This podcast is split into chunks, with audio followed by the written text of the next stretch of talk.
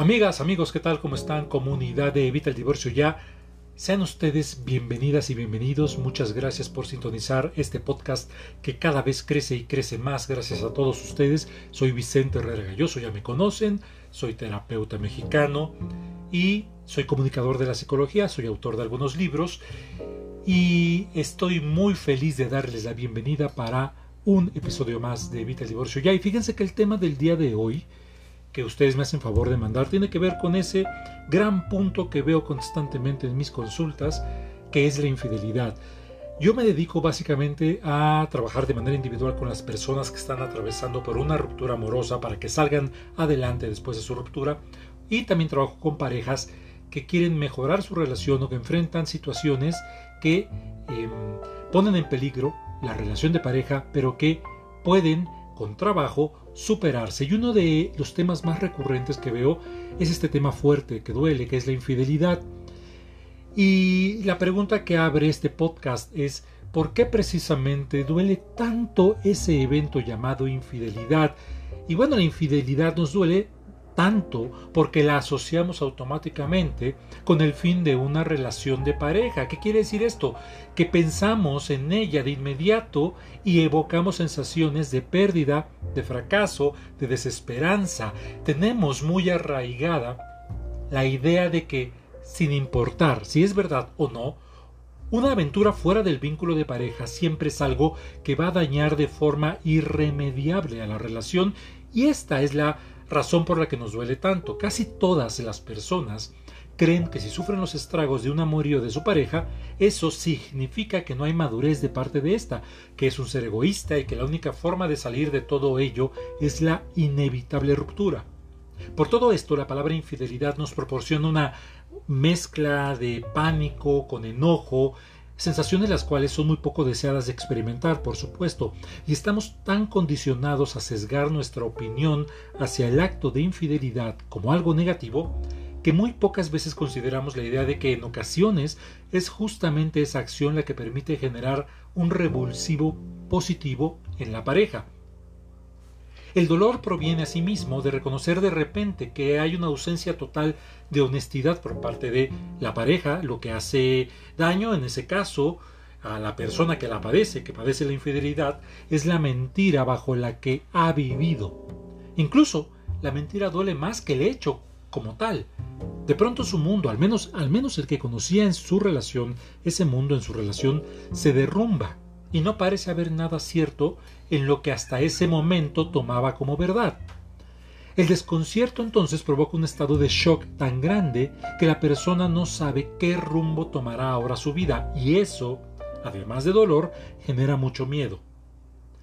No obstante, ¿acaso de todo esto lo más desgarrador sea el sentimiento de humillación sufrida a manos de los infieles, lo que hace que veamos ese acto como lo más bajo y lo más miserable que se puede cometer en nuestra contra. Y esto es especialmente lacerante porque quien nos ha puesto en una situación tan vergonzosa es aquella persona a la que dimos nuestra confianza y nuestro amor, alguien que accedió a nuestra intimidad y que aprovechó la misma para traicionarnos. Lo que duele en una infidelidad, en fin, pues no es tanto el qué, sino el cómo, el cómo se da la infidelidad. Por otro lado, la pérdida de expectativas tras la infidelidad es un dolor difícil de llevar, por supuesto. Bien o mal, cuando se está en pareja se crean proyectos en común y la irrupción de un tercero evidentemente es un factor que puede poner en riesgo esos planes en conjunto. La mayoría de las personas que tienen una relación están en ella para buscar consistencia, eso es creo que muy evidente, y también para generar la construcción de una vida segura además de equilibrada. De hecho, la estabilidad es uno de los motivos principales en el acto del emparejamiento amoroso. El temor a perder esta solidez se dispara cuando aparece un factor que pueda arrebatar a uno de los miembros de la ecuación. Por tanto, reaccionamos con alarma ante el posible derrumbe de nuestros planes de vida. Si a lo, anterior, a todo lo anterior, se le suma una historia personal de sufrimiento por motivo de la infidelidad de algún padre o de una figura importante en etapas vulnerables de nuestra vida, pues es entendible que este sea un factor tan doloroso y estigmatizado por la mayoría de la gente. Es lógico que así sea. Finalmente, hay una razón más allá de la emocional por lo que se padece tanto una infidelidad y esta razón es biológica. Está bien documentado que, eh, sin dejar a los hombres fuera, por supuesto, las mujeres suelen, en términos generales, sufrir más el síndrome de trauma por amor, del que ya hablaremos en, en algún otro episodio. Y este síndrome de trauma por amor se sufre particularmente tras una infidelidad. En gran parte esto ocurre por la mayor predisposición genética de las mujeres a sufrir trastornos del ánimo como ansiedad o como depresión después de un evento de este tipo.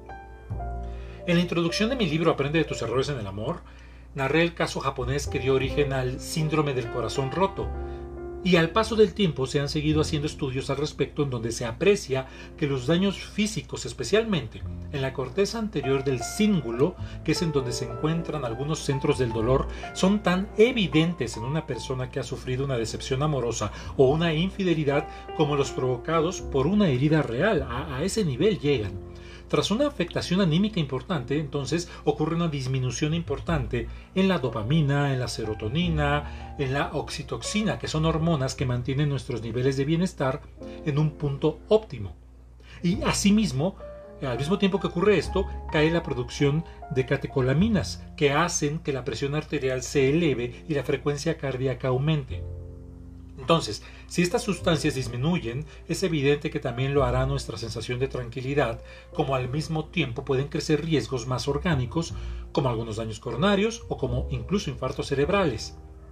En resumidas cuentas, pues, los efectos de una infidelidad abarcan un espectro mucho mayor en cuanto a la afectación que pueden llegar a causar en una persona, por lo que es sumamente importante tratar tanto emocional como físicamente a nuestro organismo si experimentamos este tipo de eventos, si experimentamos una infidelidad, por lo que yo te sugiero que si estás atravesando por una cuestión de eh, un evento de infidelidad con tu pareja, tomes eh, sesiones de terapia, acudas a, hacerte un chequeo porque es muy importante saber que este evento te va a afectar a muchos niveles, no solamente al nivel de lo moral, de, ah, eso está mal y entonces ya no hay ninguna posibilidad de seguir. No, la, la infidelidad es un ente mucho más complejo de lo que originalmente se cree y es nuestra responsabilidad si queremos evitar el divorcio, evitar la separación o queremos darnos una oportunidad nueva, pues abarcar todos los puntos de este ente más complejo de lo que creemos que es.